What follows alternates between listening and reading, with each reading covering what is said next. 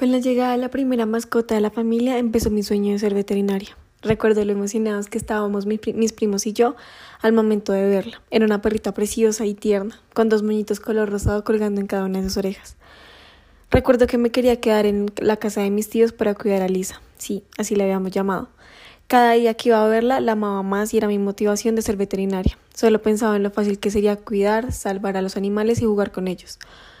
Un pensamiento, ahora que lo pienso, era muy tierno e inocente.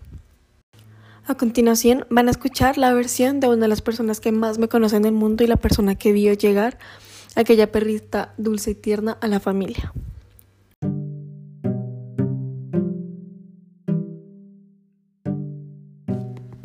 Esta es la historia de Lisa, nuestra primera mascota, que llegó por pedido de Julián a nuestra casa.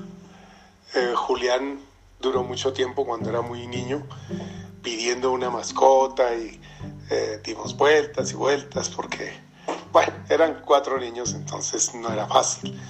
Pero un día a otro, la tía Luz Dari, que quiere mucho a Julián y que es muy comprensiva con él, le dio la sorpresa de que eh, dijo, te tengo una mascotica muy bonita, ven por ella y fuimos hasta la 144 con la autopista, que el sitio donde ella trabajaba.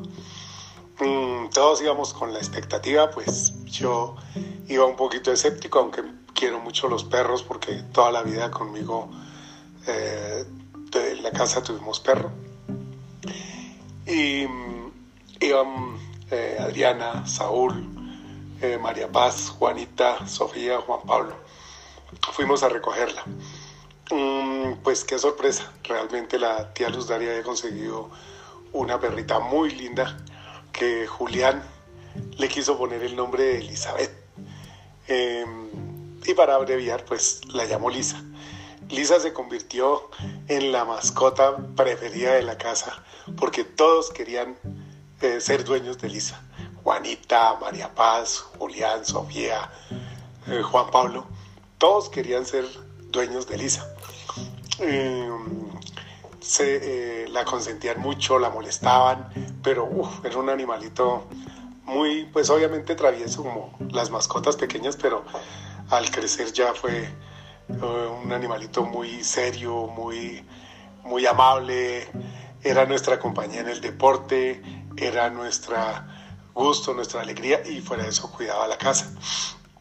Tanto llegó a estar en las vidas nuestras que por una parte los niños peleaban antes de pronto un poco más, pero el hecho de que estuviera Lisa en la casa se limaron todas esas asperezas y las peleas prácticamente que se acabaron. Todos querían dormir con Lisa. Después del almuerzo venían y se acostaban unos en el lomo, otros en la panza y Lisa era muy mansa, muy, muy comprensiva, muy tranquila. Y tanto llegó a, a entrar en las vidas de, de los niños que Juanita y Sofía querían estudiar veterinaria, pero creemos que más motivadas por, por la existencia de Lisa. Y entonces Lisa, pues obviamente fue un motivador grande, me daba mucho gusto a mí verla correr en el parque, siempre que me levantaba temprano me iba con ella para el parque. Este fue un fragmento de la persona que más me conoce en el mundo, que conoce mis miedos, mis sueños, mis alegrías y que contó una historia muy agradable y muy cierta sobre cómo llegó mi sueño de ser veterinaria. Y fue gracias a Lisa. Eh, y no solamente contó cómo llegó mi sueño, sino cómo nos alegró la vida a todos, tanto a mis primos como a mí. Fue una mascota que de verdad yo decía que si todos los animales fueran así como ella, eh, todos los seres humanos serían muy felices con, con una compañía.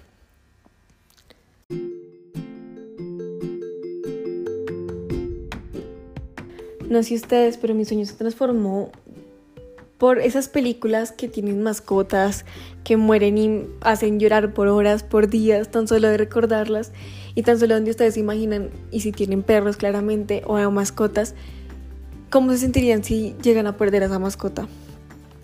Pues con una película de esas fue que mi sueño se transformó por completo. al ver que a veces la muerte es inevitable y por más que un veterinario intente salvar la vida de un animal, muchas veces es imposible. Entonces, pues me conozco y sé que soy una de esas personas que no, no podría soportar la muerte de un animal en mis manos. Aunque haya luchado, siento que no, no luché lo suficiente. Entonces dije, no, aquí no fue. Siento que puedo encontrar una mejor manera de ayudar a los animales siento así con mis primas, eh, tuvimos la idea de que cuando grandes íbamos a crear una fundación de animales callejeros. Los íbamos a cuidar, eh, les íbamos a dar de comida y que íbamos a trabajar duro por ese sueño. Sueño que aún sigue en pie, sueño que ahora lo quiero hacer con toda seguridad.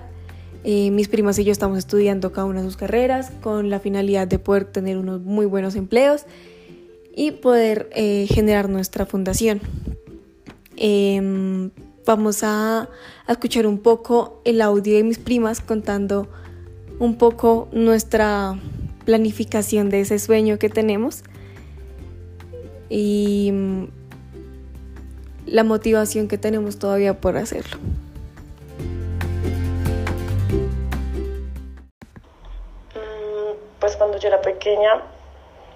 Siempre tuve el sueño de tener una fundación para animales. Eh, y pues ese sueño no lo tenía solo yo, sino lo teníamos con mi prima.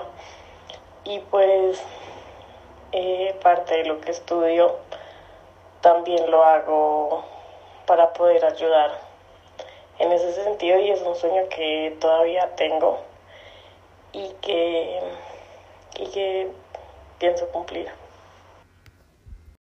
a que llega el final de mi podcast, de mi sueño, de la historia tan emotiva de cómo llegó mi sueño a mi vida, de cómo se transformó, de cómo sigue en pie.